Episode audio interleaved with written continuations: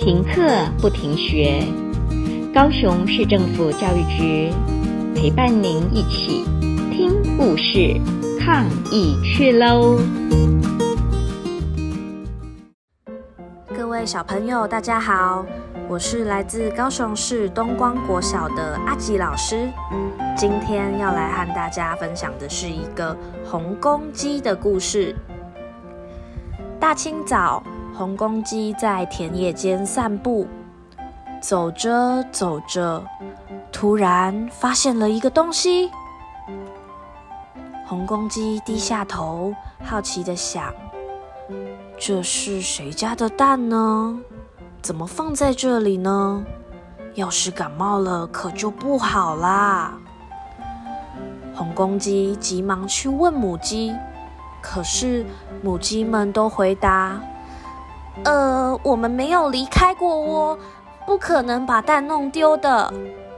红公鸡想了想，又问：“那么，可不可以请你们帮忙照顾这个蛋啊？”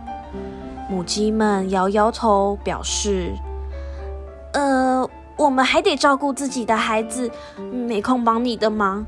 你还是把蛋放回原处吧。”红公鸡听完，觉得很有道理，决定再回到原来的地方，等待蛋主人的出现。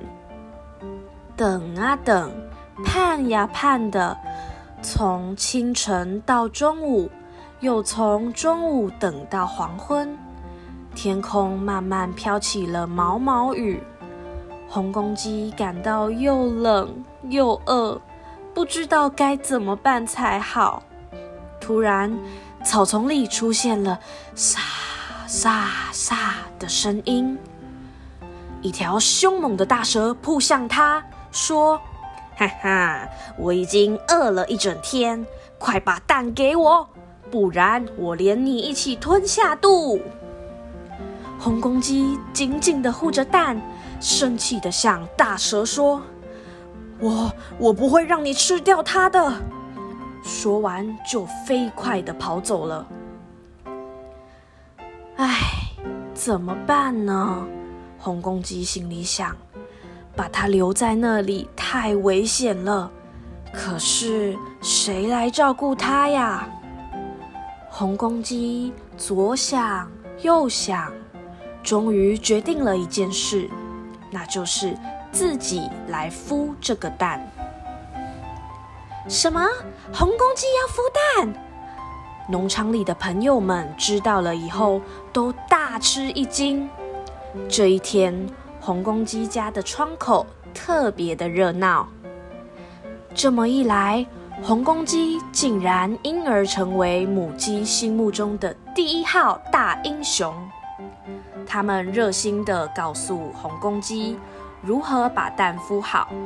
并准备补充体力的点心，还找来毛线和书本，让它在孵蛋的时候有些事可以做。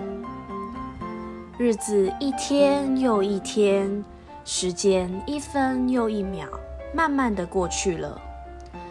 唉，不知道孵出来的宝宝长什么模样，红公鸡忍不住好奇的猜想。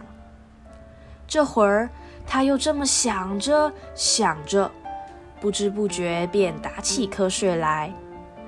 在梦里，红公鸡似乎看见了肚子下那破蛋而出的宝宝，既像是一只猫头鹰，又仿佛是一条大蛇，不一会儿像是一只大鳄鱼，下一秒钟却又变成一只大恐龙了。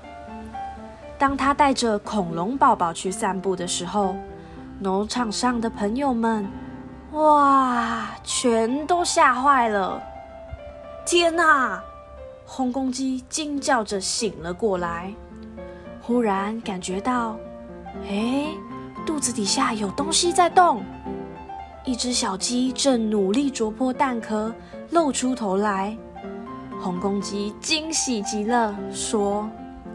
哇，好可爱的小鸡，你长得还真像我呢。现在，红公鸡又恢复每天早晨散步的习惯。不过，它不再是自个儿出门喽。